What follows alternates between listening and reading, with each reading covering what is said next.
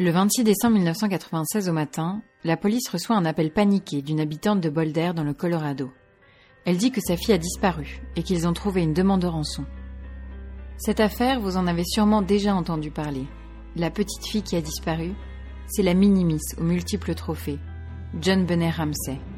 Je suis Eugénie et pour cet épisode spécial Noël, je suis aujourd'hui avec Capucine, Cyrielle et Michael. Bonsoir. Bonsoir. Bonsoir. C'est l'histoire de la rançon de Noël.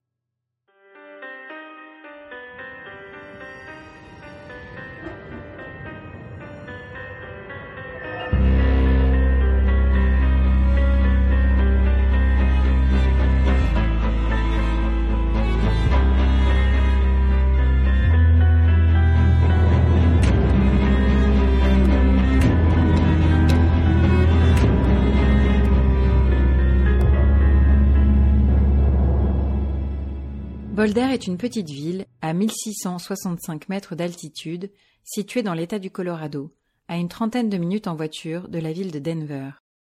Elle se trouve dans la vallée de Boulder où se retrouvent grandes plaines et montagnes rocheuses. D'ailleurs, la ville de Boulder attire les touristes grâce à ses Flatirons, qui sont une chaîne de montagnes qui surplombe la ville. Dans les années 90, Boulder compte environ 85 000 habitants. On y trouve le National Center for Atmospheric Research, un laboratoire du Bureau national des standards et de la technologie, et un important bureau de la société IBM, ainsi qu'un autre de la société Google. Les habitants de la ville de Boulder sont relativement aisés, car leur revenu moyen est à la fois supérieur au revenu moyen des habitants du Colorado, mais aussi à ceux des États-Unis, et la ville a un niveau d'éducation largement supérieur à celui du reste des États-Unis. Les habitants de Boulder font donc figure de bons élèves, mais pas seulement grâce à leur niveau d'éducation. En 1967, ils décident de se taxer eux-mêmes dans le but d'acheter des espaces verts municipaux autour de la ville pour les préserver et ainsi préserver la qualité de vie et l'air de leur ville. En 2020, ce sont 21 500 hectares d'espaces verts protégés qui entourent la ville grâce à ces taxes décidées par les habitants il y a près de 60 ans. C'est dans cette ville idyllique que la famille Ramsay s'installe dans une belle maison de briques en 1991, au 749 de la 15e rue, pour la somme de 500 000 dollars, ce qui équivaut à plus de 1,1 million de dollars en 2023. Cette maison est aujourd'hui en vente pour 7 millions de dollars. Le père, John Bennett Ramsey, naît le 7 décembre 1943 dans le Nebraska. Son père est un pilote décoré pour sa participation à la Seconde Guerre mondiale. Il est diplômé en 1966 de l'Université du Michigan avec un bachelor en ingénierie électronique. Cette même année, il se marie avec une femme du nom de Lucinda Pache. Ils ont trois enfants. En 1971, il obtient un master en commerce. Le mariage avec Lucinda Pache ne fonctionne pas et le couple décide de divorcer en 1978. En 1989, il crée le Advances Product Group, qui devient ensuite Access Graphics, une entreprise de services informatiques. En 1996, cette entreprise est florissante et assure au Ramsay un haut train de vie. De son côté, Patty Ramsay, la mère, née le 29 décembre 1956 en Virginie occidentale. Elle étudie à l'Université de Virginie occidentale où elle intègre la sororité Alpha Xi Delta. Elle est diplômée en 1978 avec un bachelor en journalisme. Elle s'inscrit dans des concours de beauté et elle remporte le titre de Miss Virginie en 1977 à l'âge de 21 ans.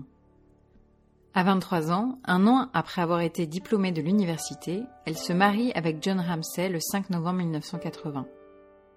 Le 27 janvier 1987, Patty donne naissance à son premier enfant, un petit garçon du nom de Burke. Le 6 août 1990, elle accouche de son deuxième enfant, la petite John Benet. En 1991, la famille Ramsey quitte Atlanta où ils habitaient jusqu'alors et achète la maison de Boulder. En 1993, Patty va chez le médecin et est diagnostiquée d'un cancer des ovaires de stade 4. Elle décide de faire tous les traitements possibles pour essayer de s'en sortir.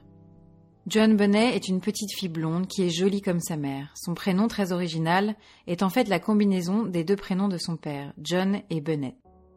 Son second prénom est l'emprénom de sa mère, Patricia.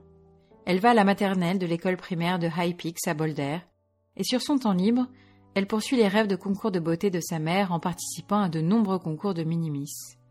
Elle en remporte quelques-uns, comme le titre America's Royal Miss ou encore Little Miss Charlevoix, Little Miss Colorado, Colorado State All-Star Kids Cover Girl ou même le National Tiny Miss Beauty. Le dimanche 22 décembre 1996, John Bonnet et d'autres mini-miss font une chorégraphie sur le morceau Rocking Around the Christmas Tree au centre commercial de Denver. À cette occasion, elle porte une combinaison rouge avec des petits nœuds rouges en velours cousus sur le buste et des nœuds dorés noués autour de ses chevilles.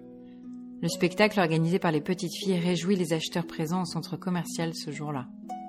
La directrice du concours, Royal Miss America Pageant, dit que cette représentation est la meilleure jamais faite par John Bonnet. Les Ramsay s'intègrent très bien à Boulder où ils se font bon nombre d'amis. Ainsi, le 23 décembre 1996, ils organisent leur traditionnelle fête de Noël chez eux où ils reçoivent de nombreux amis. Les enfants ont chacun un petit rôle à jouer dans la soirée. Et ce soir-là, John Bonnet, 6 ans, est aux commandes du vestiaire. La soirée est très gaie et la visite surprise du Père Noël ravit les enfants au plus haut point. John Bonnet s'assure alors que chaque enfant a l'opportunité de s'entretenir avec le Père Noël. Parmi les activités prévues pour la soirée, il y a notamment une activité de décoration de maison de pain d'épices pour les enfants et leurs parents. Patsy, tellement fière de l'attitude irréprochable de sa fille, décide de lui offrir un cadeau en souvenir de ce Noël qui promet d'être merveilleux. Un bracelet en or avec la date du 25 décembre 1996 gravée dessus. Noël se passe sans heure. John Bonnet reçoit un vélo pour Noël et le soir du 25 décembre, toute la famille Ramsay se rend chez des voisins les White, pour une réception. Ils y arrivent vers 17h et rentrent chez eux aux alentours de 22h. Le 26 décembre, à 5h52 du matin, une opératrice du 911 reçoit un appel de Patty Ramsey.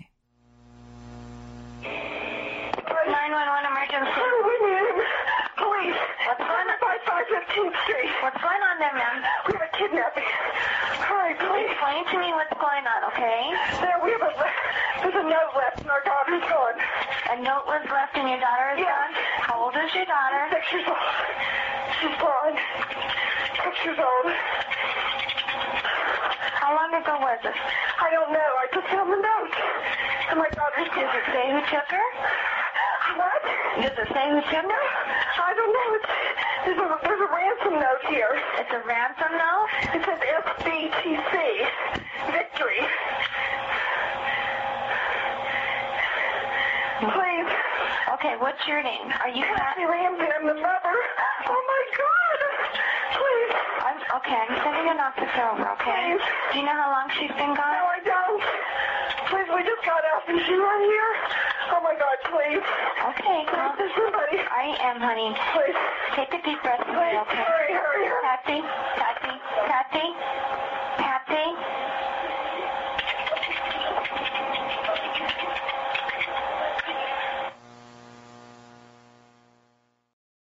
Dans l'appel que nous venons d'entendre, Patty Ramsey donne d'abord son adresse, puis dit dans une voix paniquée Nous avons un kidnapping, dépêchez-vous, s'il vous plaît.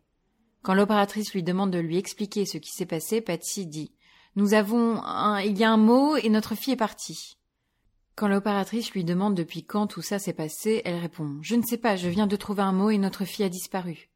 Quand l'opératrice demande si elle sait qui l'a prise, Patsy répond Non, je ne sais pas, il y a une demande de rançon ici, ça dit SBTC Victory, s'il vous plaît.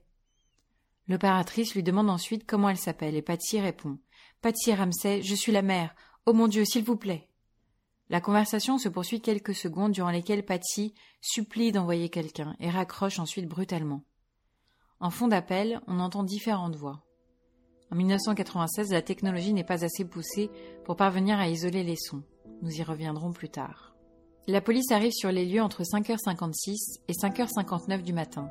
À 6h01, des amis et des voisins des Ramsay arrivent, contaminant ainsi largement la scène de crime la police ne leur interdit pas de rentrer dans la maison.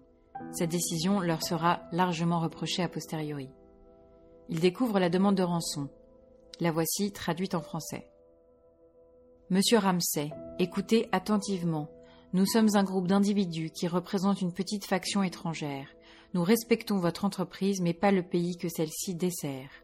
À l'heure qu'il est, nous avons en notre possession votre fille.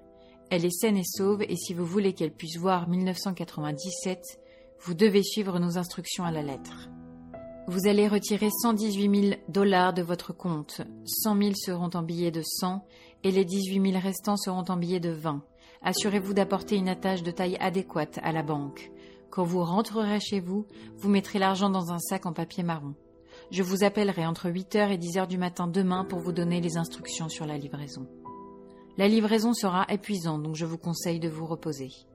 Si nous remarquons que vous récupérez l'argent plus tôt, nous pourrions vous appeler plus tôt pour organiser une livraison plus rapide de l'argent et donc vous pourriez récupérer votre fille plus tôt.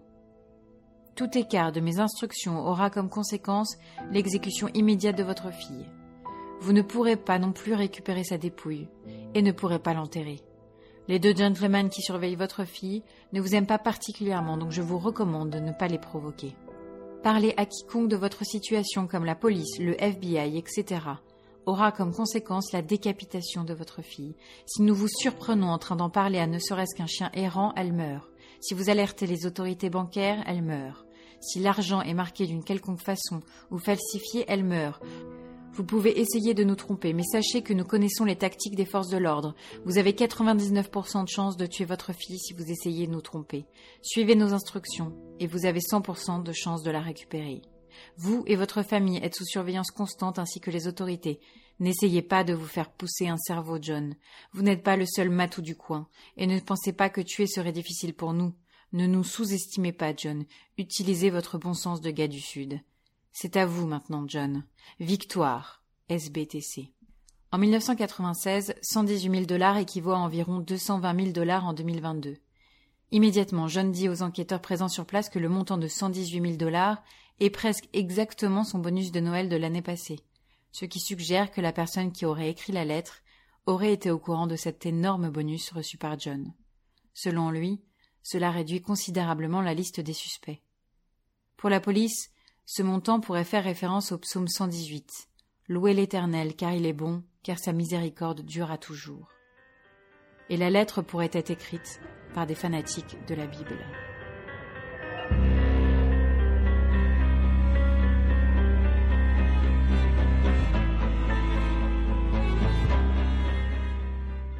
Vers 7 heures du matin, Burke, le frère aîné de la famille, est réveillé par John et un ami. Au moment du drame, il a presque dix ans.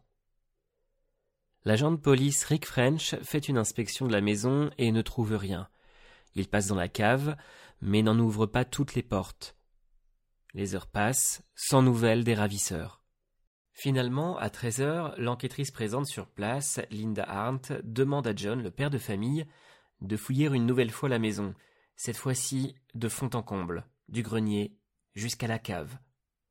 Accompagné par l'un de ses voisins, Fleet White, chez qui la famille avait fait la fête la veille, John commence directement par la cave. La cave de la maison des Ramsay se divise en plusieurs pièces, chacune éclairée par un plafonnier actionnable depuis l'entrée de la dite pièce.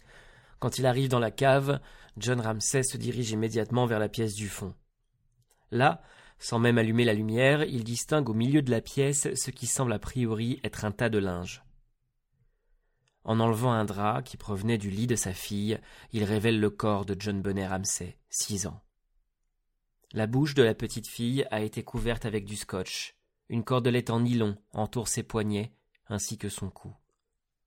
Les poignets attachés entre eux sont placés au-dessus de la tête de la petite fille. La rigidité cadavérique est déjà en train de s'installer. La petite porte les vêtements qu'elle avait mis pour dormir. Immédiatement, John attrape le corps de sa fille, arrache le scotch collé sur sa bouche et l'emmène au rez-de-chaussée, compromettant encore davantage la scène de crime. À 22h45, le corps de John Bennet quitte enfin la maison des Ramsay pour une autopsie. La cordelette en nylon qui a été utilisée pour étrangler John Bennet est attachée à un morceau de manche de pinceau. La partie contenant les poils du pinceau est retrouvée non loin, et elle contient des pigments de peinture concordant avec la peinture qu'utilise Patsy, la mère, quand elle fait de la peinture. Le dernier morceau de pinceau qui avait visiblement été cassé en trois, n'est pas retrouvé malgré une fouille approfondie. Aucune empreinte n'est retrouvée sur le pinceau ou sur le scotch. Les preuves trouvées sur place sont très maigres, mais la police trouve une fenêtre ouverte dans la cave. une sorte de soupirail étroit avec une valise placée sous la fenêtre. Il y a une empreinte de chaussure sur le mur sous la fenêtre. La même empreinte est trouvée sur la valise. Cela suggère que quelqu'un serait sorti par la fenêtre en s'aidant de la valise. La fenêtre avait été préalablement cassée par John, un jour où il s'était enfermé dehors, sans les clés. Devant la fenêtre, à l'extérieur, la police a retrouvé des cacahuètes, aussi retrouvées sur le sol autour de la valise. Pourtant, la théorie d'un intrus extérieur qui serait rentré par la fenêtre de la cave est mise à rude épreuve, car aucune empreinte menant de la fenêtre à la rue, ou à où que ce soit d'autre, n'est trouvée dans la neige. Cet élément de la fenêtre de la cave reste à ce jour l'un des plus grands mystères de cette affaire. Dans le jardin, la police retrouve une batte appartenant à Burke. Ce dernier indique aux enquêteurs qu'il n'est pas rare qu'il laisse traîner sa batte dans le jardin devant la maison. La police décide tout de même de l'analyser et trouve des fibres rouges de la cave sur la batte, suggérant que cette dernière a été dans la cave peu de temps auparavant. De plus, la batte ne présente aucune empreinte, ce qui laisse penser aux enquêteurs qu'elle a été essuyée à dessein. Les Ramsay témoignent qu'après que John s'est enfermé dehors, ils ont décidé de mettre un faux rocher sur le porche, avec une clé, dissimulée à l'intérieur.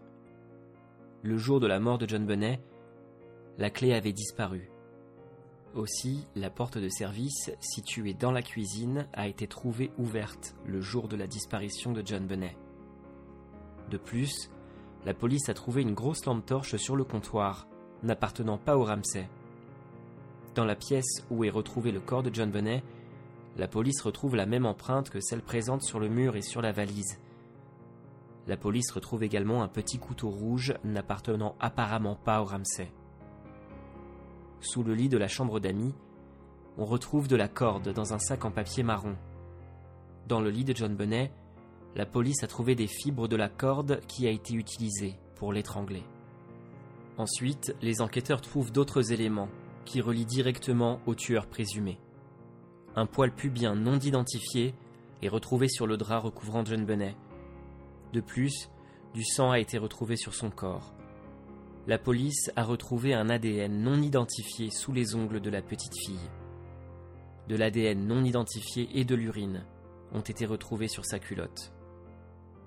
Les voisins des Ramsay témoignent avoir vu un van de couleur sombre, garé en face de chez les Ramsay le soir du meurtre.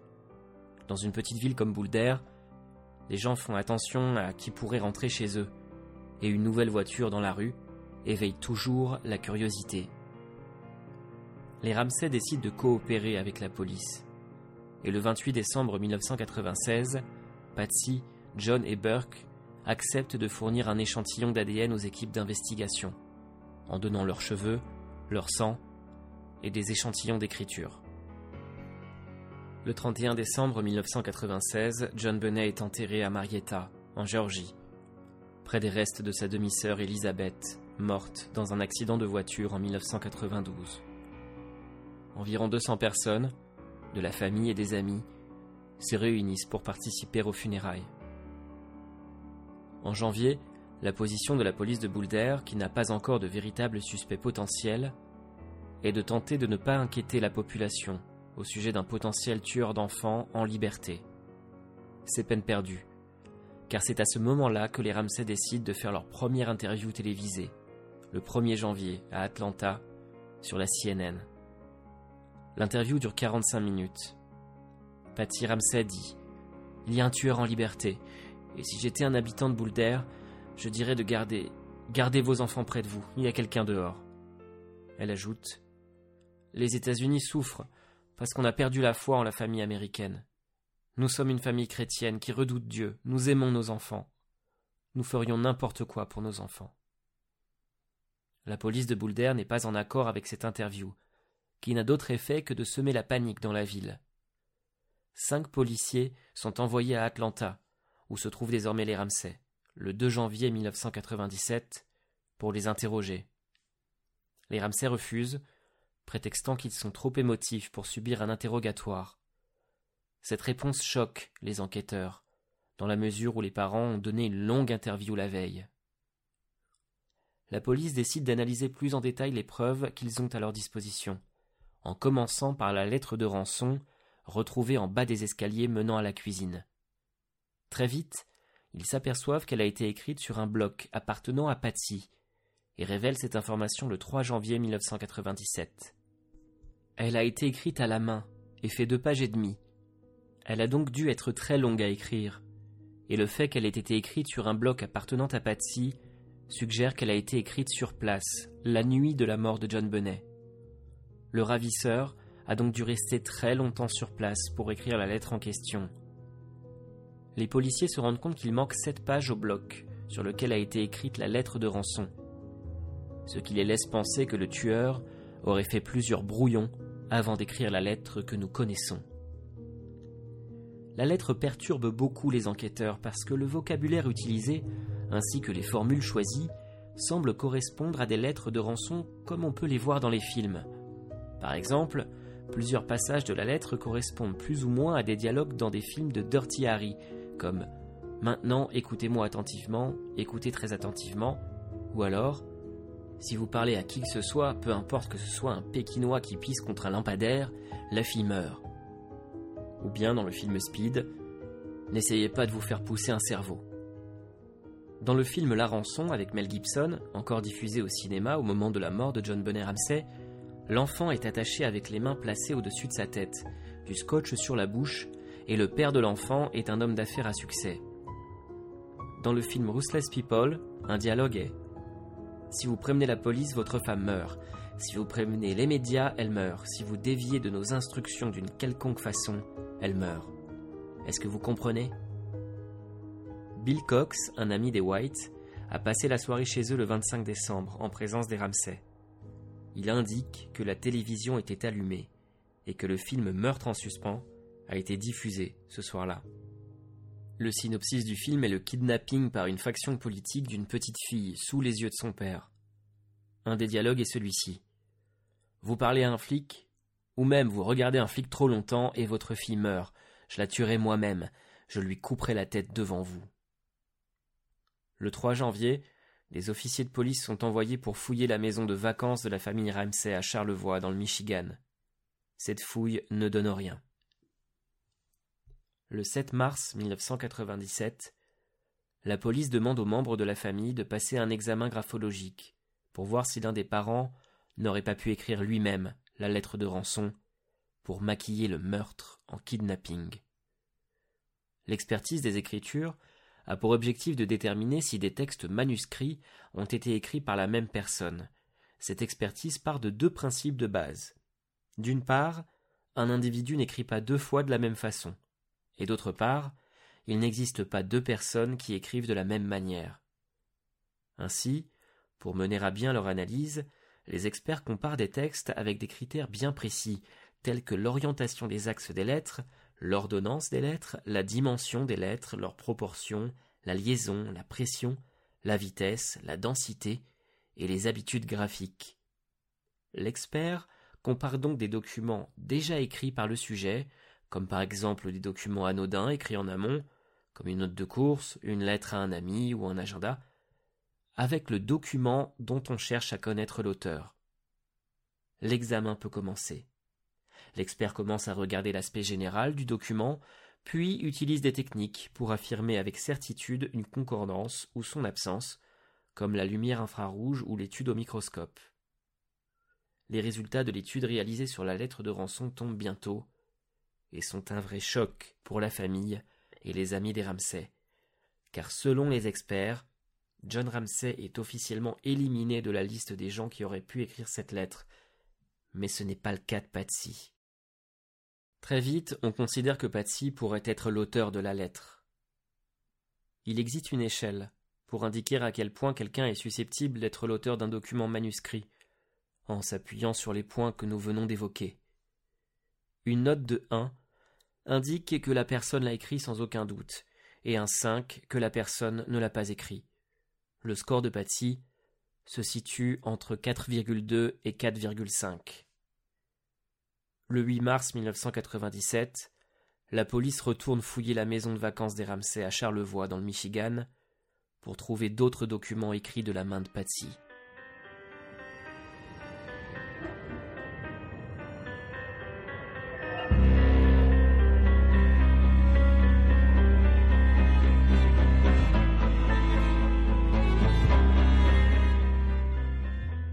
Le 19 avril 1997, le procureur de la ville de Boulder déclare que Patsy et John Ramsey sont les principaux suspects dans l'enquête. Le 30 avril 1997, Patsy est interrogée par la police pendant six heures et demie et John pendant deux heures.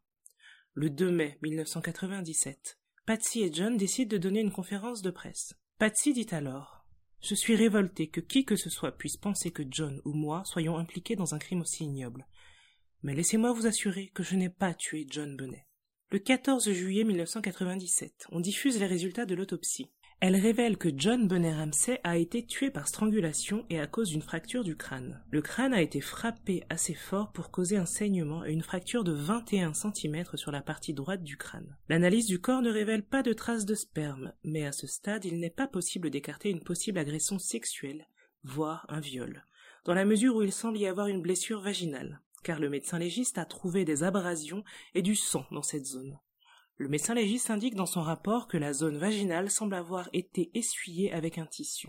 Des marques dans le dos de John Bonnet laissent penser qu'elle a été touchée par un pistolet paralysant ou un taser, sans toutefois aucune certitude. L'analyse du bol alimentaire, quant à lui, révèle que John Bonnet a mangé des morceaux d'ananas très peu de temps avant sa mort. Les enquêteurs retrouvent un bol avec des morceaux d'ananas sur la table de la cuisine, avec une cuillère à l'intérieur. À ce sujet, John et Patty indiquent que la veille du drame, en rentrant de la fête de Noël où ils étaient invités, les enfants sont directement allés se coucher et qu'ils n'ont pas mangé d'ananas. Mais alors, qui a bien pu donner de ce fruit à John Bonnet peu de temps avant sa mort? Fin décembre, Linda Ardent, une policière présente dans la maison des Ramsay au moment de la découverte du corps de John Bonnet, décide de poursuivre en justice son employeur en raison de propos diffamatoires tenus par les officiers de la police de Boulder à son égard, y compris à la radio. Ils se moquent régulièrement d'elle et disent que si la scène de crime a été compromise, c'est de sa faute, dans la mesure où c'est elle qui a demandé à John de fouiller la maison, et qu'à ce moment-là il a trouvé le corps de sa fille, a enlevé le scotch de sa bouche et a déplacé son cadavre. Le 15 janvier 1998, les Ramsay refusent un nouvel interrogatoire avec la police. Le 29 janvier, la famille consent à donner aux enquêteurs les vêtements qu'ils portaient à ce moment-là. Cette demande avait été faite deux mois auparavant par la police. Ce qui perturbe les policiers, c'est que quand la police est arrivée sur place, le matin du drame, Patty portait les mêmes vêtements que la veille au soir. Elle explique à la police que quand elle se couche, elle pose ses vêtements dans la salle de bain pour se mettre en pyjama et que le matin, parfois, elle reprend ses habits de la veille pour les mettre avant de se laver. La police trouve que cette façon de faire est surprenante, d'autant plus de la part d'une femme aussi soignée et riche que Patty Ramsay. Bien que Patty leur ait donné ses vêtements de nuit, ils soupçonnent qu'elle n'ait en fait jamais quitté ses vêtements de la veille, suggérant qu'elle ne soit jamais allée se coucher. Plus d'un an a passé depuis le meurtre horrible de la jeune John Bonnet Ramsay, et à ce stade, la police n'a arrêté des gens que pour des histoires annexes, comme un artiste qui a volé la page concernant John Bonnet à la morgue et a mis le feu à la boîte aux lettres des Ramsay, ou encore un ancien policier qui travaillait ensuite comme développeur photo et qui a fait fuiter des photos du cadavre de John Bonnet dans la presse. En mars 1998, le procureur convoque un grand jury pour décider s'il faut ou non attaquer Patsy et John Ramsey pour le meurtre de leur fille. Le grand jury est une institution qui a le pouvoir de lancer une enquête officielle et de déterminer si des accusations doivent être retenues. Un grand jury a en général un plus grand nombre de jurés qu'un procès, d'où son nom. Les décisions sont prises à huis clos à la majorité simple. Ce grand jury fonctionne sans juge ni avocat de la défense. Seul le procureur présente les preuves au juré.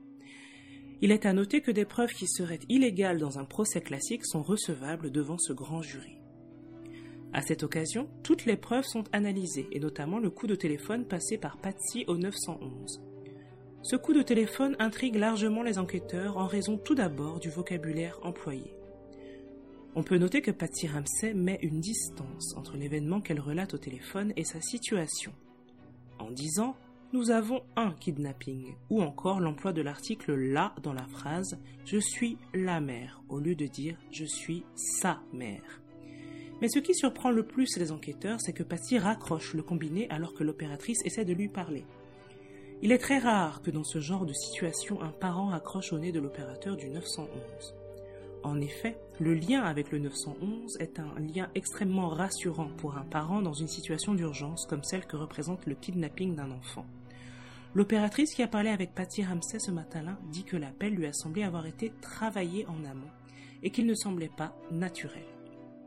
Du 10 au 12 juin 1998, Burke, le frère de John Bonnet, est interrogé pour la première fois. Le 6 août 1998, le détective Steve Thomas, qui enquête sur l'affaire depuis plus d'un an et demi, décide de démissionner. Il écrit une lettre de huit pages pour justifier sa décision.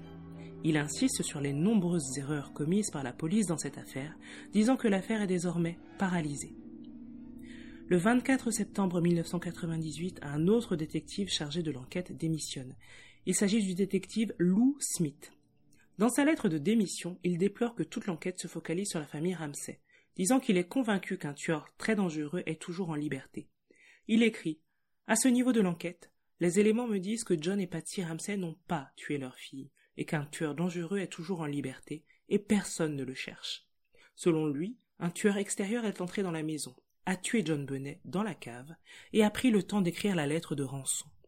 Le 13 octobre 1998, les jurés du grand jury font une visite de la maison des Ramsay à Boulder. John Ramsay est poursuivi par un voisin, Stephen Miles, un photographe arrêté une fois auparavant, car il l'a accusé dans un journal du meurtre de John Bonnet. Cette accusation n'est pas nouvelle. Presque un an auparavant, John avait partagé ses soupçons au sujet de Stephen Miles dans le journal The Enquirer. Stephen Miles n'a jamais fait partie du registre des délinquants sexuels alors qu'à ce moment-là, il y a 71 délinquants sexuels enregistrés dans la ville de Boulder. Stephen Miles a été arrêté pour possession de drogue à plusieurs reprises dans les années 80 et pour exploitation sexuelle d'un enfant en 1989. C'est à l'occasion de cette dernière accusation que la police de Boulder a fouillé ses affaires et a trouvé des photos de jeunes garçons adolescents à différents degrés de nudité. Stephen Miles a réussi à prouver que les photos lui servaient dans un cadre professionnel, compte tenu de son activité de photographe, et les charges contre lui ont été abandonnées. De plus, les photos les plus nues étaient d'un jeune homme qu'on a identifié comme étant un ami de Stephen Miles, âgé de 17 ans, donc n'étant plus considéré comme un enfant, puisqu'il avait déjà atteint la majorité sexuelle. À la suite de cet incident, Stephen Miles a tout de même suivi une thérapie et a décidé de mener une vie plus saine. Il habite à six pâtés de maison de chez les Ramsay, avec sa mère âgée de 89 ans. Stephen est au courant depuis les premiers soupçons publics de John que les Ramsay disent qu'il pourrait potentiellement être le meurtrier de leur fille. Il a remarqué que des gens volaient dans ses poubelles et qu'il était surveillé. Stephen Miles a même répondu, peu de temps après l'article faisant part des soupçons de John à son sujet dans The Enquirer, dans le même journal. On y voit son visage fatigué en photo, et il dit je ne peux pas croire que ce cauchemar m'arrive à moi. Pourquoi est-ce qu'ils me font ça? Est-ce que John et Patty sont tellement peu empathiques qu'ils essaient de me faire tomber pour sauver leur propre peau? Ensuite, Stephen dit Je ne suis pas un pédophile, je suis homosexuel, ouvertement homosexuel, et je le suis depuis des années.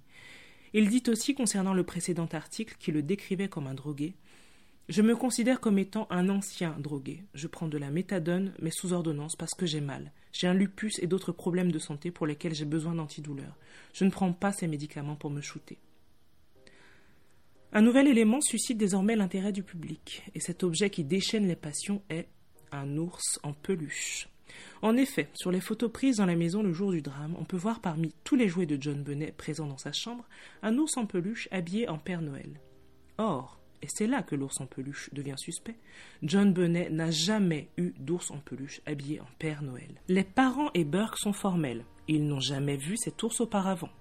Les choses deviennent encore plus étranges quand la police se rend compte que l'ours a disparu. Comment est-ce possible? Les affaires de John Bonnet ont été déménagées via camion à Atlanta.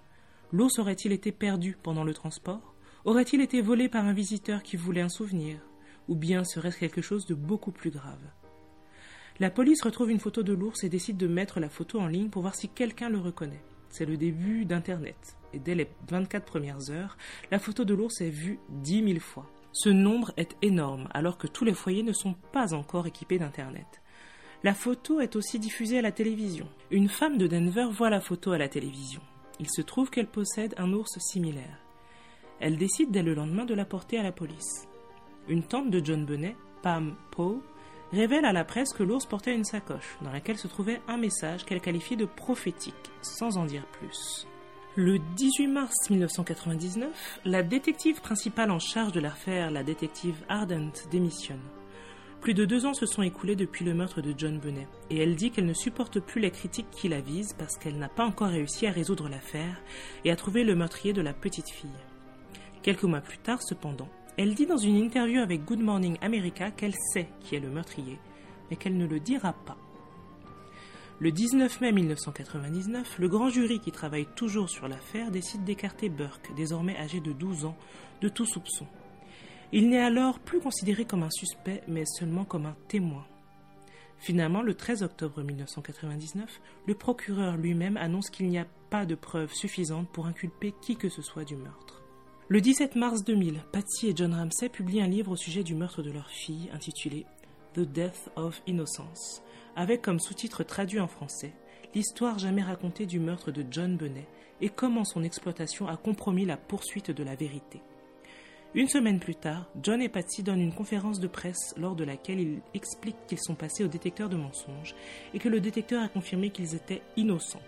Cela dit, ce qu'ils omettent de dire est que le test n'a pas été passé par le FBI et ne peut donc pas être considéré comme une preuve dans l'enquête. Six ans plus tard, le 24 juin 2006, un peu plus de dix ans après la mort de John Benet, Patsy, la mère de John Benet, succombe à son cancer des ovaires à l'âge de 49 ans. Le 29 juin, elle est inhumée à côté de John Benet à Marietta, dans l'État de Géorgie. Cette même année, le 16 août, un enseignant américain est arrêté en Thaïlande en vertu d'un mandat d'arrêt émis par les autorités du Colorado pour meurtre, enlèvement et agression sexuelle sur un enfant. Il s'agit de John Mark Carr, qui reconnaît avoir tué John Benet.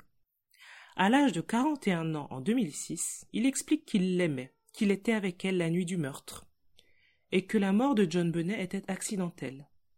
Il ajoute qu'il est vraiment désolé pour ce qui lui est arrivé. Son arrestation résulte de plusieurs lettres qu'il a envoyées à un journaliste dans lesquelles il révèle avoir été avec John Benet la nuit de sa mort, ce qui a poussé les autorités du Colorado à émettre un mandat d'arrêt international à son encontre. John Mark Carr connaît des détails jusque-là jamais révélés par la police, comme le fait que le soir de sa mort, John Benet porte une culotte portant l'inscription mercredi, et que son nez coule.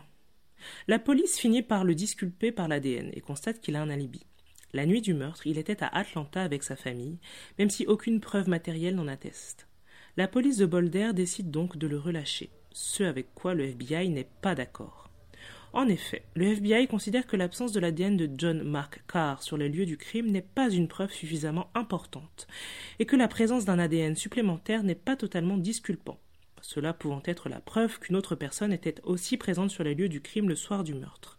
Après cette histoire, John Mark Carr change de nom pour éviter le harcèlement et travaille pendant quelques années comme nounou auprès d'enfants.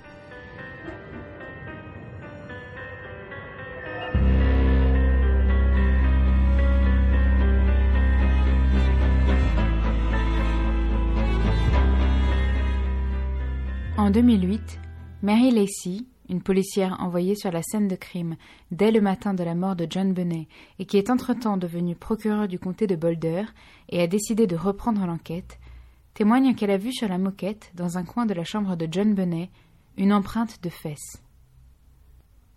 Elle indique que tout était très propre et qu'il y avait très peu d'empreintes sur la moquette, mais que cette empreinte de fesses d'adulte lui a sauté aux yeux.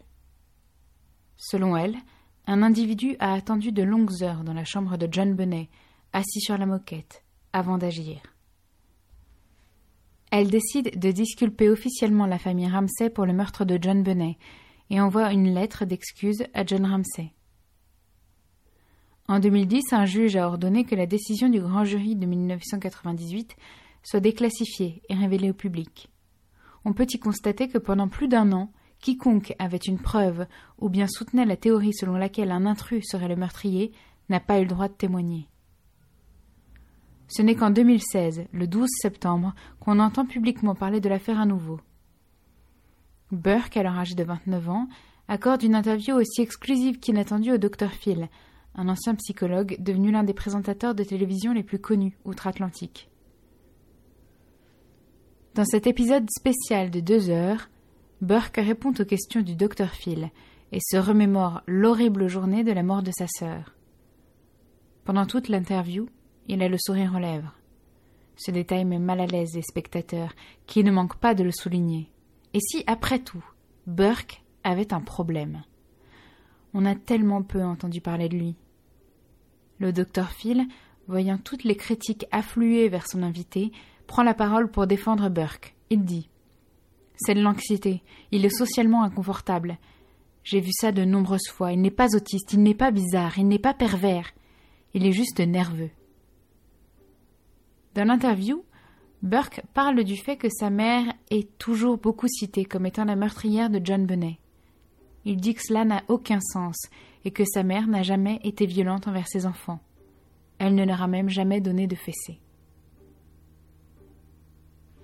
Les 18 et 19 septembre 2016, moins d'une semaine après l'interview de Burke Ramsey chez le Dr Phil, CBS sort une mini-série en deux épisodes intitulée The Case of John Bennet Ramsey, qui dure en tout deux heures. Le principe de cette mini-série est que plusieurs anciens experts décident de revoir toutes les preuves et pièces à conviction de l'affaire et de mener des tests afin de trouver le meurtrier de John Bennet Ramsey. Parmi ces tests, il y a une analyse poussée de l'appel téléphonique de Patsy au 911, le matin de la mort de John Bennet. Des experts montrent qu'ils ont fait des ajustements afin d'entendre ce qui se dit en fond sonore des six dernières secondes de l'appel, quand Patsy croit avoir raccroché. On peut y entendre d'autres choses en arrière-plan. Jusque-là, Patsy Ramsey a affirmé être seulement avec John au moment d'appeler la police. Or, cette nouvelle analyse permet aux enquêteurs de totalement remettre en doute la version donnée par Patsy au sujet du déroulé de la matinée. En effet, on entend plusieurs voix en fond de cet appel. Tout d'abord, c'est la voix de John Ramsey qu'on entend dire We're not speaking to you, c'est-à-dire on ne te parle pas à toi ou bien ce n'est pas à toi qu'on s'adresse. Ensuite, on peut entendre Patsy Ramsey dire Qu'est-ce que tu as fait? Oh, aide-moi Jésus. Et ensuite, on peut entendre Burke âgé de 9 ans à l'époque, dire Qu'est-ce que vous avez trouvé? La présence de Burke pendant l'appel est le point le plus choquant pour le public, car les Ramsay ont témoigné que leur fils avait dormi jusqu'à 7 heures, et ce, malgré la venue des voisins et de la police. L'autre révélation fracassante du documentaire est au sujet de l'ADN. Comme nous l'avons vu, la police a retrouvé un poil pubien, de l'ADN et du sang. Le documentaire fait totalement abstraction de ces informations pour ne se concentrer que sur l'ADN présent dans la culotte de John Bennet, en montrant que cette quantité d'ADN est si faible qu'elle pourrait appartenir à un employé d'une usine qui aurait emballé la culotte. Cet argument balaie toutes les preuves trouvées par les enquêteurs. La théorie selon laquelle un intrus aurait pu rentrer par la fenêtre de la cave est quant à elle décrédibilisée pour une raison bien précise et véridique.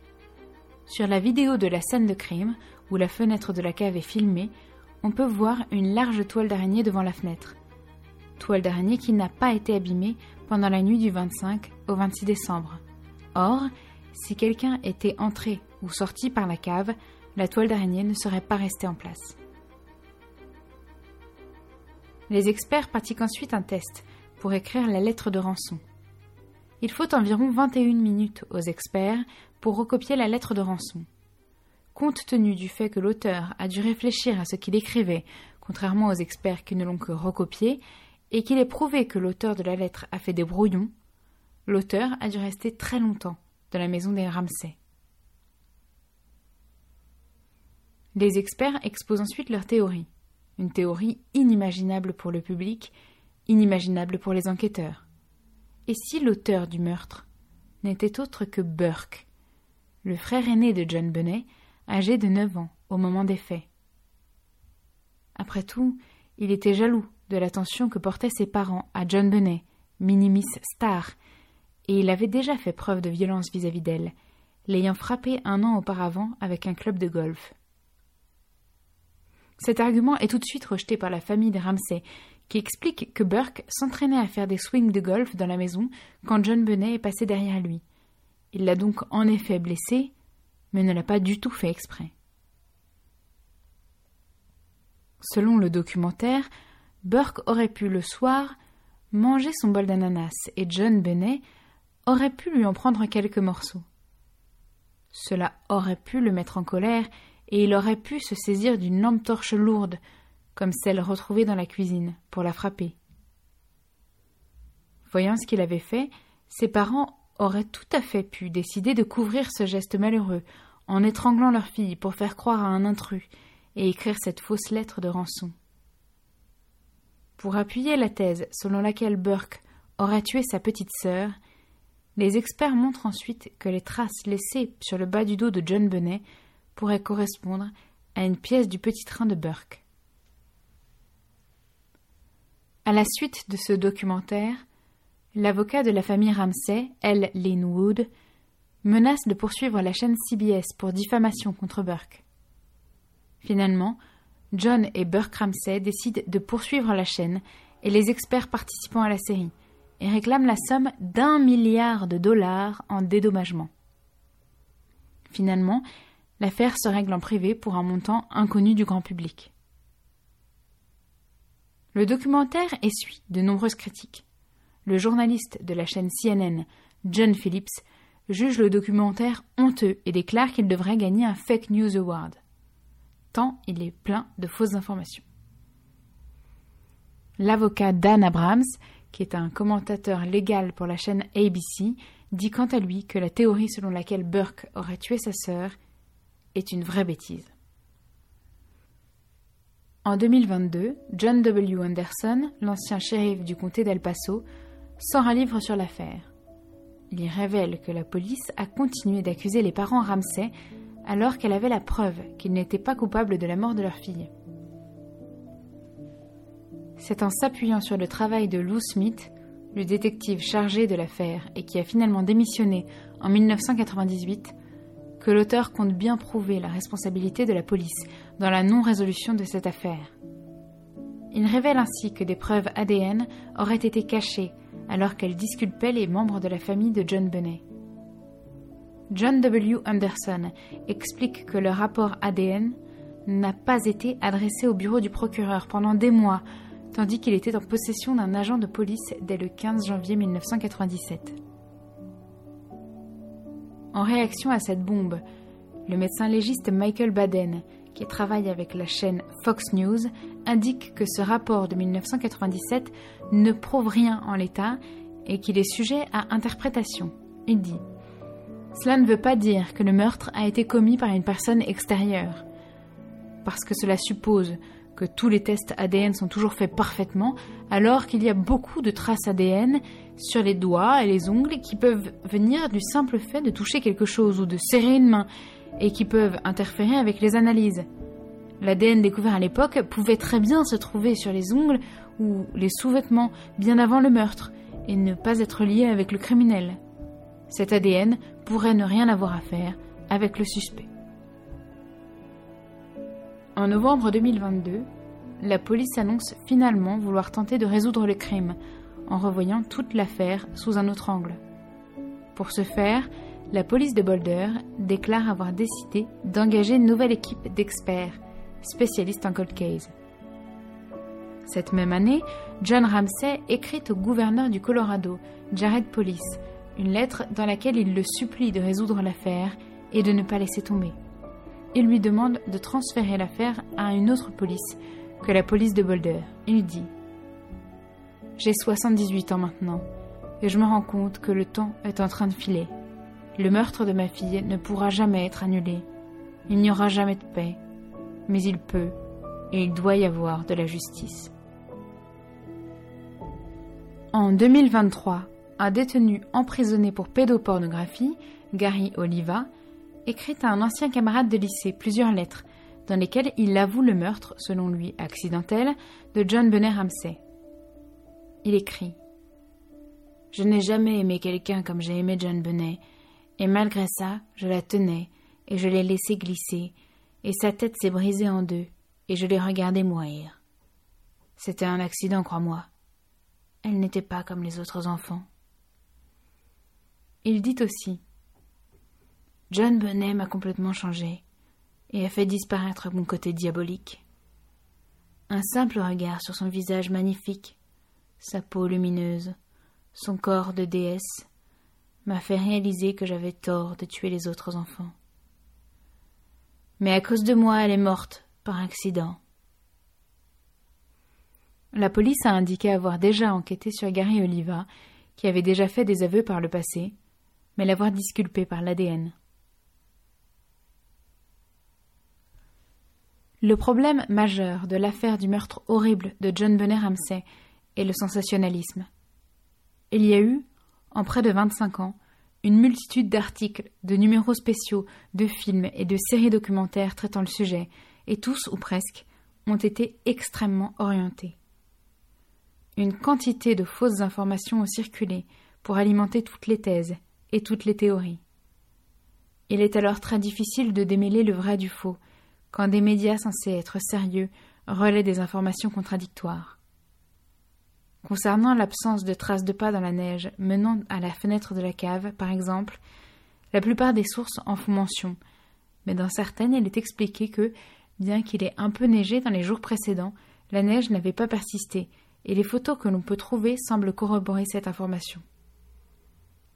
De même, certains médias mentionnent qu'il n'y a eu aucune effraction dans la maison, appuyant ainsi la thèse du crime commis par un membre de la famille. Néanmoins, cette information est contredite par d'autres médias, tout aussi sérieux. La responsabilité viendra-t-elle des journaux et documentaires, pour davantage intéresser le public, ou bien de la police elle-même, qui, obsédée par l'idée d'incriminer la famille Ramsay, aurait fait circuler de fausses informations sur la scène de crime? Le meurtre de John Bennet Ramsay reste à ce jour non élucidé.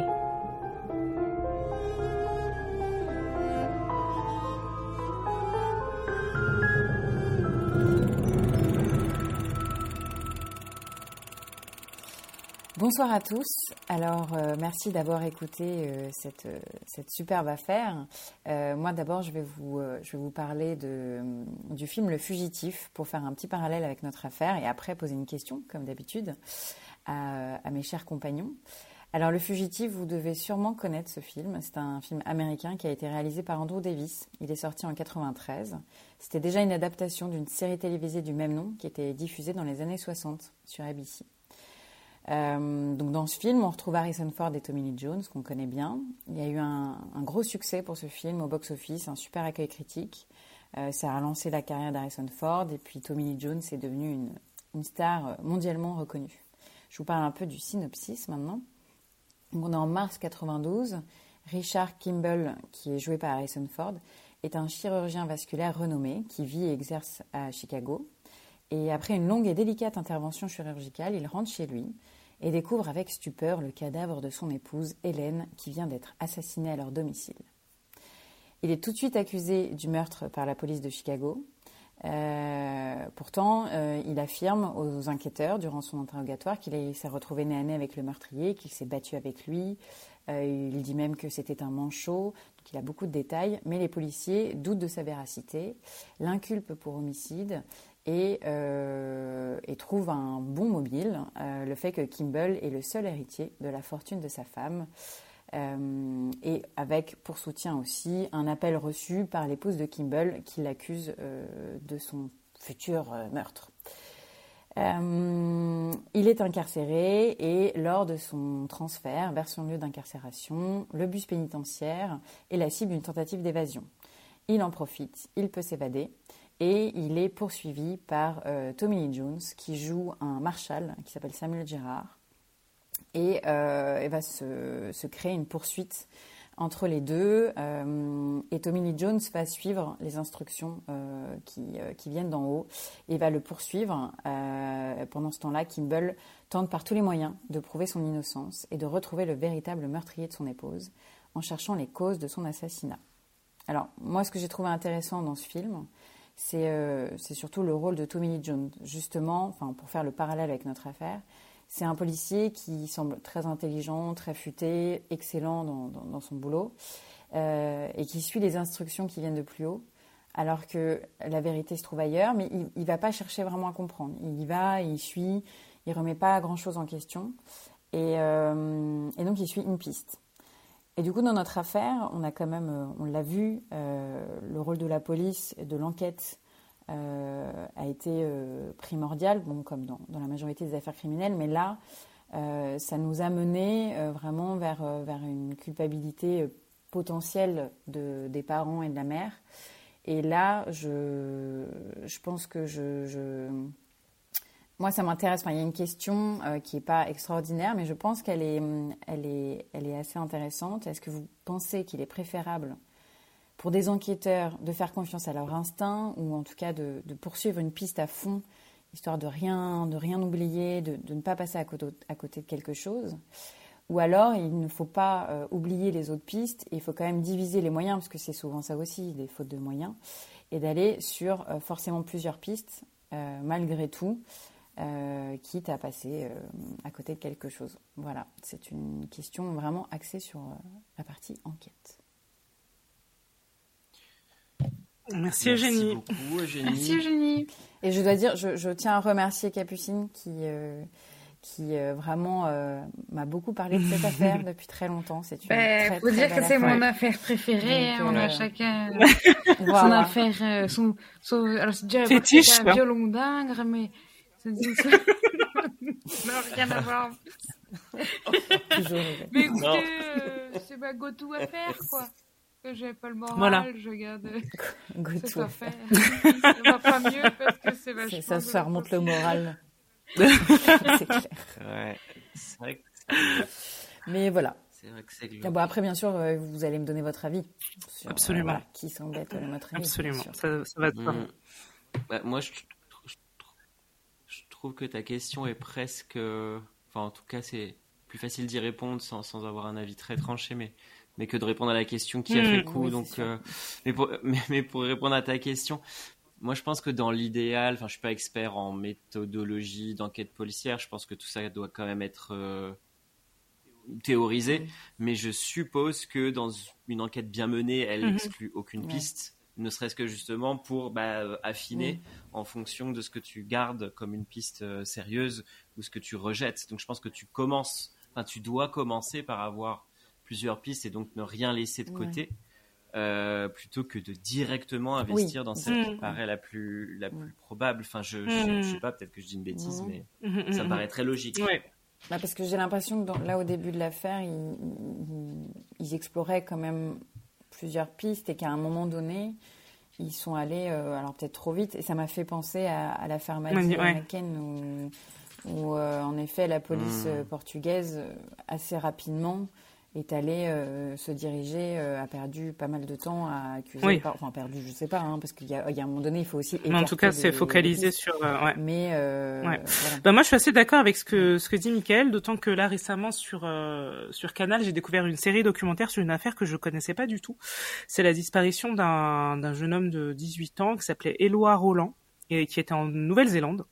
Et en fait, euh, enfin, ce que dit Michael sur le fait que normalement, il devrait justement ouvrir Attends, tu toutes les révèles pas pistes trop de trucs et parce que maintenant ça m'a éveillé très fort ma. Ok. ma Ok, ok, ok, ça marche. Ouais. Donc explorer toutes les pistes et euh, garder l'esprit ouvert et rester machin. Et ben justement là, ils, ils, ils essayaient plutôt de, ils étaient un peu à l'inverse, c'est-à-dire qu'ils ont un petit peu glané euh, différentes, euh, différentes, euh, voilà, indices, et qu'à un moment ils se sont axés sur une piste. Et en fait, ils faisaient tout pour faire corréler tous les, tout ce qu'ils récoltaient Ouais, pour ça. que ça vienne dans, enfin, sur ce, sur la piste qu'ils ont choisie en disant, voyez, il y a eu ça, ça vient confirmer ce qu'on a dit, ça vient confirmer ce qu'on a dit. Donc effectivement, euh, je suis assez, je suis assez d'accord avec Michael. En, en théorie, il faudrait euh, garder euh, euh, les, les- toutes les, les fenêtres et les, les possibilités euh, ouvertes, mais ça demande, euh, et c'est un peu ce qu'il disait dans le truc, ça demande une quantité d'hommes et de moyens et de temps et Ouais, de, à côté de ça, il se passe plein, plein, plein de choses en fait. Genre, il, y a, il se passe plein d'autres choses, euh, que ce soit des affaires criminelles, des, des, des vols à la tire, des trucs, et en fait. Bien souvent, c'est le le manque de d'hommes et de moyens qui, qui pêche et qui Ouais, fait ouais. qu'il faut au maximum avancer, il faut au maximum euh, donner des réponses aux familles qui sont parce qu'en plus là ça se passe en Nouvelle-Zélande et la famille était restée en France. Euh, voilà, donc malheureusement, euh, je pense que bien souvent ils aimeraient pouvoir euh, explorer toutes les pistes possibles et inimaginables, mais quand c'est une affaire ultra médiatisée, le public veut des réponses, la famille veut des réponses et il faut euh, à un moment ou à un autre arriver à à des voilà, il faut il faut donner des éléments même si bah parfois d'autres pistes sont un peu bâclées quoi. Donc euh, si vous avez Canal, je vous recommande cette série de documentaires. Donc euh, je- euh, à la recherche d'un disparu ou un truc comme ça, Euh, à la recherche d'un disparu, je crois et en tout cas vous tapez Éloi Roland donc R-O-2-L-A-N-D, et vous trouvez euh, le, la série documentaire en six épisodes qui est vraiment pas mal faite du tout. Ouais. Et donc ça montre justement euh, les, les, les, Roland. polices néo-zélandaises comment elles ont elles ont traité le truc et, euh, et voilà ce que ce que en France on leur reproche un peu quoi. Donc voilà, fin de la parenthèse. Donc je rejoins l'avis de Michael, voilà. Merci euh, Cyrielle pour cette recommandation. Avec plaisir. Avec plaisir. sinon. Euh, et quant à moi, euh, écoutez, euh, je suis d'accord avec tout le monde. Euh, Non, mais alors ma question. C'est la trêve de Noël. en fait, Mais, euh, euh, moi je pense. que, Non. euh, en, en l'occurrence, dans l'affaire euh, John Benet euh, Ramsey, euh, le, ce qui se passe, c'est que, euh, en effet, tout le monde voulait des réponses et que euh, la police s'est trouvée tellement oppressée euh, que euh, elle s'est dit bon bah Mm. on s'était on s'est déjà mis dans ce truc-là, on peut pas deux ans après faire machine arrière et euh, et finalement Mm. bah il aura il aura fallu euh, quoi euh, 20 ans pour que Ouais. la police euh, Ouais. décide finalement que la piste qu'ils avaient creusée n'était pas la bonne, mais, mais et puis beaucoup de beaucoup d'humilité parce que c'est vrai que c'est euh, c'est l'argent du contribuable enfin c'est je, ah, je parle toujours d'argent mais je veux dire je pense que les gens ça les saoule de Non, non, dire mais c'est ouais, en vraiment fait, ça. fait- important. ça fait des années qu'on attend ça fait des années qu'on paye la police pour qu'elle bosse comme euh, comme comme des merdes alors que en fait euh, et puis tout le monde et puis aussi Non, tous les médias allaient dans ce sens-là c'est que c'est pas seulement la police qui est responsable en l'occurrence Non, bien et sûr. je pense qu'il y a eu un Ouais. truc de pression. Euh, tout le monde s'est foutu la pression à mort et voilà. Mm.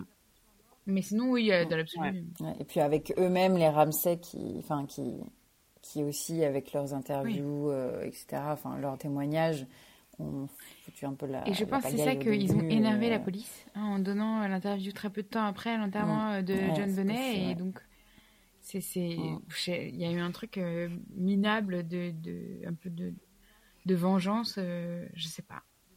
Je pense qu'ils C'est ils les avaient dans le Ouais, nez. c'est En fait, c'était une famille de gens qui réussissaient vachement bien. Mm. euh, qui avaient l'air euh, de rester soudés. Un peu, c'est un peu comme ce truc-là de, de- du petit Grégory où finalement tout le monde a détesté la mère parce qu'elle était jolie. C'est quoi le, c'est quoi ce truc? Ça, enfin, ça n'a aucun sens. Mm. Et c'est vrai Aucun. que, pardon, Non, euh, Eugénie, t'en as Non, non, peu parlé pardon. dans, dans ton épisode, mais euh, c'est vrai que il y a, il y a tout ce truc des, des minimis qui, qui a été vachement euh, mis en avant par, Mm. par les médias de l'époque. Ça aurait, ça aurait été ma première, en effet, quand tu m'avais parlé de l'affaire, il y a longtemps.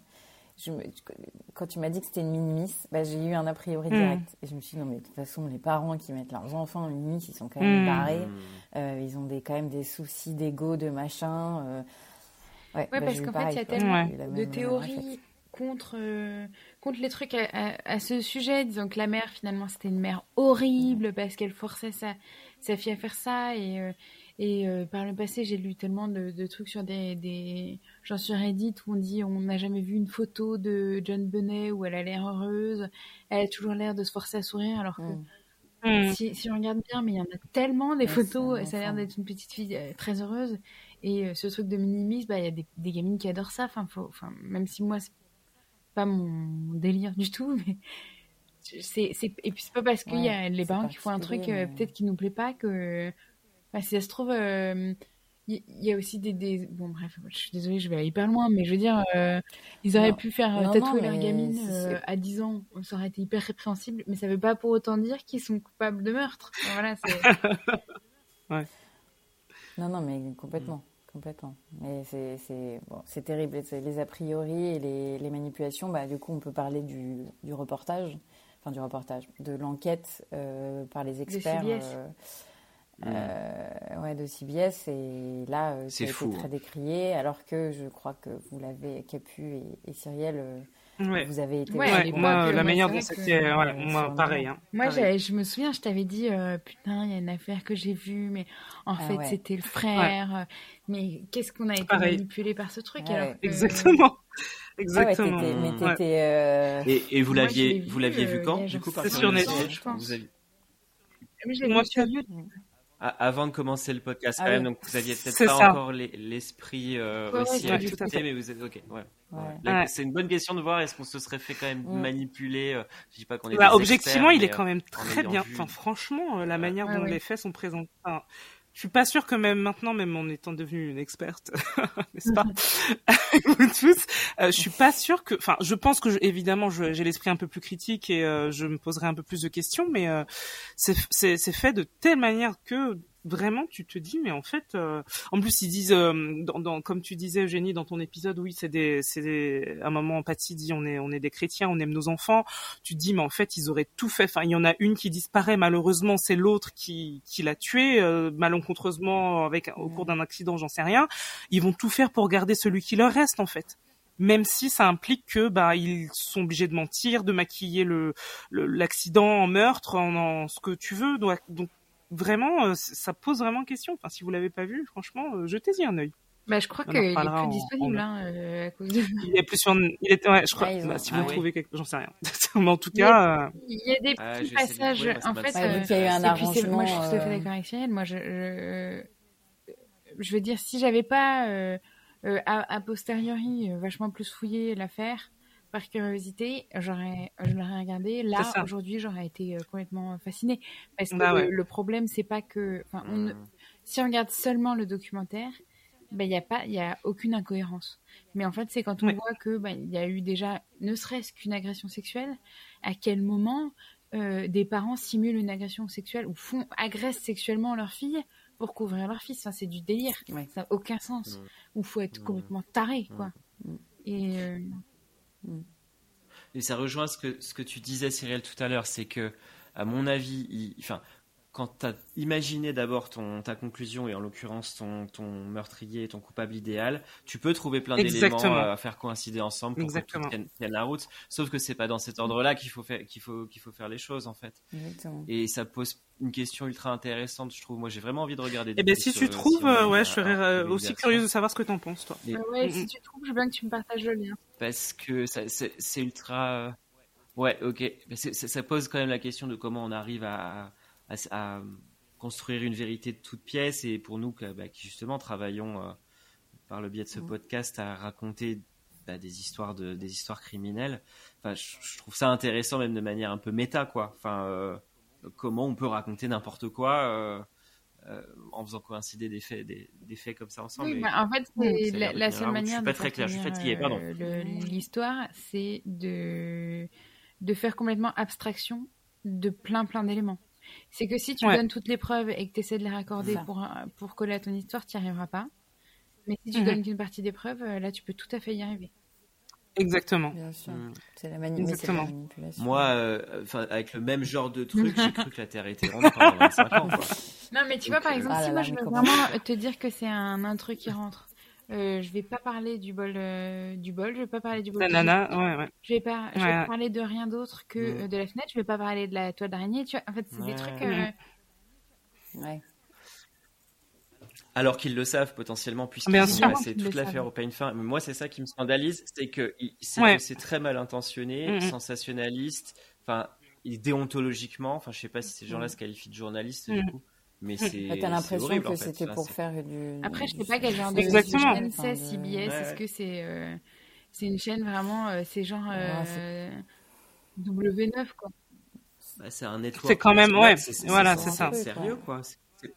C'est pas Fox News, c'est pas et puis c'est pas Fox News. Euh, alors je vois que le, apparemment il serait, euh, vous pouvez le voir. Non sur non Prime, alors mais il faut payer non non alors sur le pass. Plus sur Netflix. J'ai voulu le regarder non, non non En fait quand tu types The Case of euh, John Bennett Ramsey, t'as un truc vers Prime, mais c'est pas du tout le même documentaire et.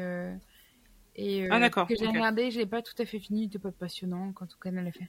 Mais bon, il y a, y a cet épisode qui, a, qui, qui existe et qui a le, l'intérêt de parler de comment il s'appelle Marc John Mark euh, truc là. Ah oui, bah le oui, ah, John Mark Morandini. Pas mal. Morandini. Yeah, yeah. Super. J'adore.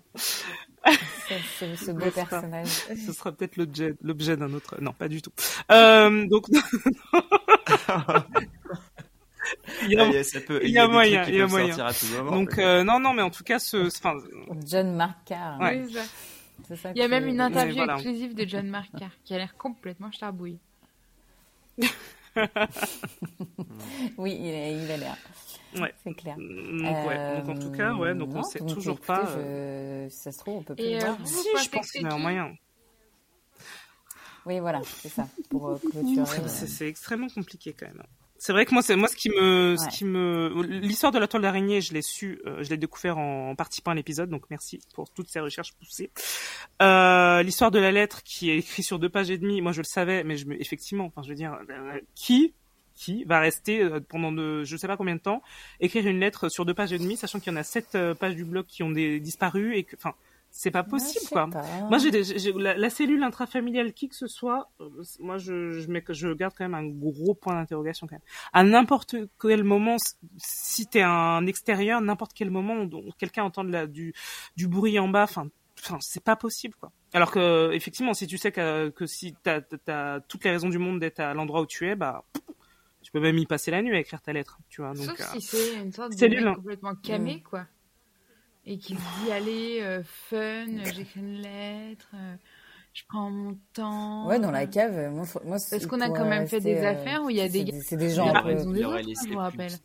Après, c'est vrai que moi, ce, le, le détail qui m'a déjà qui m'avait interpellé dans le documentaire qu'on que j'espère vous pourrez voir et et dont tu as parlé Eugénie dans l'affaire, c'est le fait que quand une fois qu'il rentre dans la cave, le père se dirige direct. Enfin, je veux dire, il y a un moment, t'allumes la lumière Enfin, je sais pas, tu regardes un petit peu. Enfin, ça, ça c'est quand même très bizarre. Il rentre, il traverse la cave, il, va directement en direction du, du tas de linge, et il euh, hop et hop, tu vois, il y a quand même un truc. Ouais, mais alors ça justement, euh, parce que quand j'ai vu cette affaire, ça m'a un peu perturbée, donc j'ai j'ai fait plus de recherches.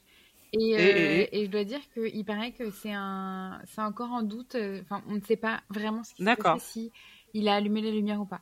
Voilà, par exemple. D'accord.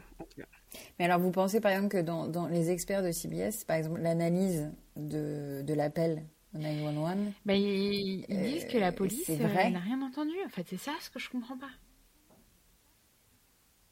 Des gens derrière En fait, euh, euh, ça, ça, euh, ça bah, tu l'as dit dans ton truc, Génie, c'est des informations contradictoires.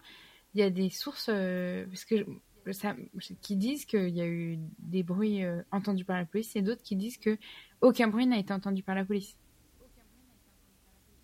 Et que ces bruits-là viennent seulement du documentaire. Ah, c'est chaud.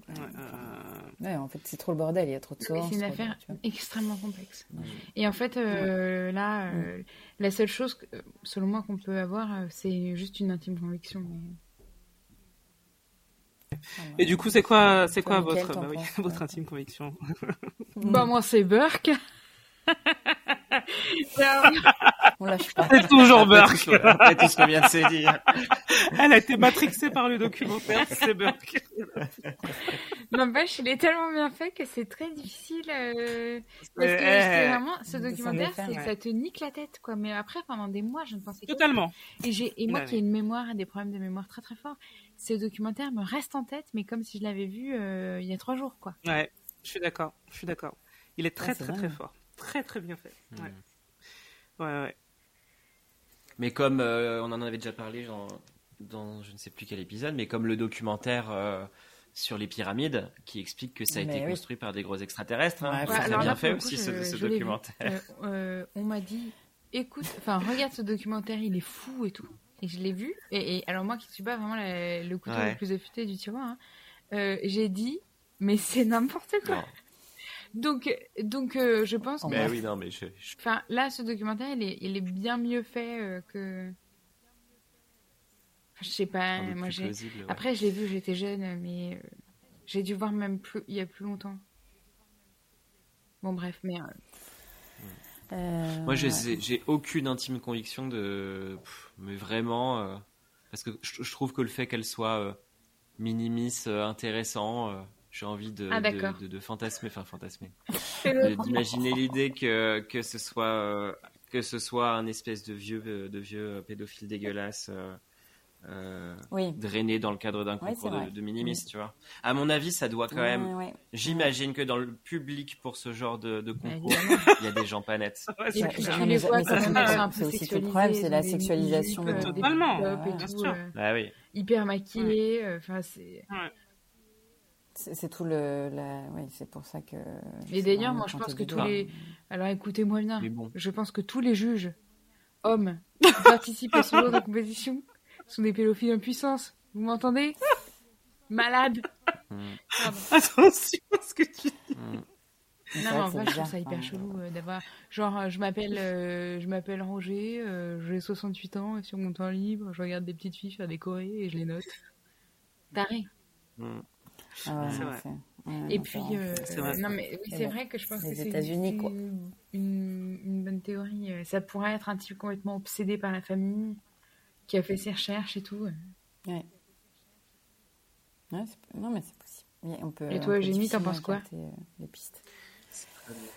Moi, je suis perturbée par euh, pas mal d'éléments, mais je j'aurais tendance à penser que c'est quelqu'un Ouais. d'extérieur, même si c'est vrai que ça semble. euh, Enfin, il faudrait un concours Mm. de circonstances euh, phénoménal pour que la personne ait réussi à la choper, à, à ce que personne n'entende rien, à pouvoir rester longtemps, etc. Mais, mais c'est possible, c'est toujours. euh, c'est souvent les, les, les affaires justement où il y a un, tu vois les, les planètes qui s'alignent pour le, le Mm. tueur et puis euh, Mm. le crime parfait entre guillemets. Bah, match point. Puis, Puis voilà. Match Point. Oh là là, j'adore ce film. J'adore vraiment ouais. ce film. Ouais. Mm. Mm, mm. C'est ça. À peu de choses près, Match Point, ouais. il aurait-.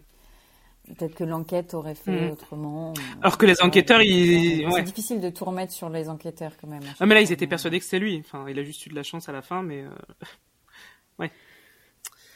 Ouais ouais ouais. Ouais. Effectivement. Et, euh, Bon. et puis c'est ça, il a Bien dû l'attirer écouté, hors de sa chambre ouais. avec son nounours, mais c'est étonnant qu'elle ait pas crié, mais on sait pas en fait. Moi, j'ai- je sais pas, j'ai vu des, des vidéos sur YouTube où c'est un gars qui propose à des parents, euh, ouais, ça a l'air super bizarre comme ça, mais il propose à des parents de tester euh, la crédulité, cré- crédulité? Mhm. ouais, des, Ouais, enfants, des enfants, et, euh, il ouais, les et les parents disent ouais, mais mon enfant jamais il vous suivra et tout. Ouais, mais- Et il va voir des gamins qui ont genre 6 ans et il dit euh, j'ai des j'ai des petits chiots dans ma voiture, tu veux venir voir? Et vraiment quasiment tous les enfants ils vont. Hmm. bien sûr. Alors qu'en vrai, s'il y a un gars qui a des petits chiots dans sa voiture, les c'est hein. probablement qu'il est dégueulasse parce que ça pue quand même. Enfin, S'il y en a plein, euh, on sait pas pourquoi. Je pense que malheureusement ils ne réfléchissent pas comme ça. mais- Oui non, ça c'est sûr. Non mais donc en fait, c'est- c'est- on a beau expliquer des trucs aux enfants, je crois que Non, mais c'est sûr. Et puis, dans son lit, dans son sommeil, euh, le, le sommeil des enfants, c'est un Oui, sommeil il a pu, plomb, il a pu euh, dire oui. euh, euh, t'es- t'es- il y a le Père Noël qui est en bas. euh, les parents, ils m'ont Ouais, donné ça pour toi, machin, avec le, le, le nounours. Et Non, mais il y a plein. Enfin, c'est c'est pour ça que c'est pas un- vraiment pas impossible. Bon, après. euh, euh, Voilà. on ne Malheureusement, ouais, ça a l'air. Sauf si le père euh, veut parler à un moment donné, a quelque chose à dire, mais je vois je crois pas. pas qu'il ait quelque chose à dire, Ça me franchement. semblerait improbable. Non, je pense pas non plus.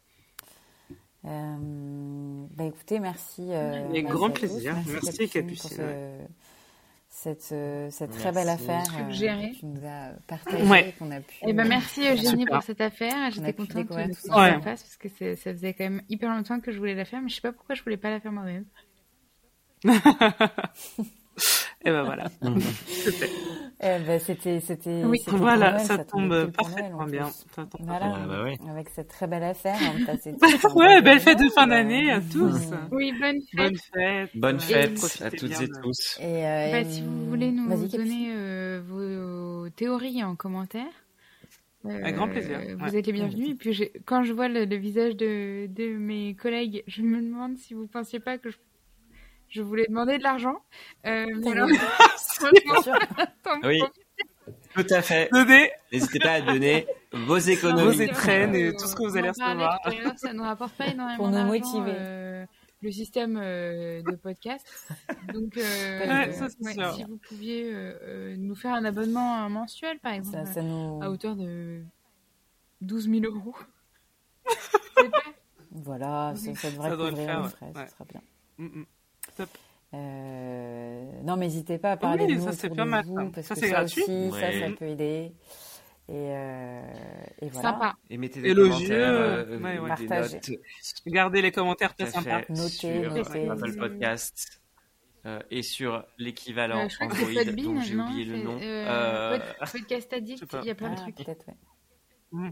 Euh, et vous, pod- exactement, Podcast Addict, vraiment le et vous professionnel. pouvez aussi, euh, par exemple, penser que, hum, comme un cadeau de Noël, euh, lire vos commentaires nous feront plaisir.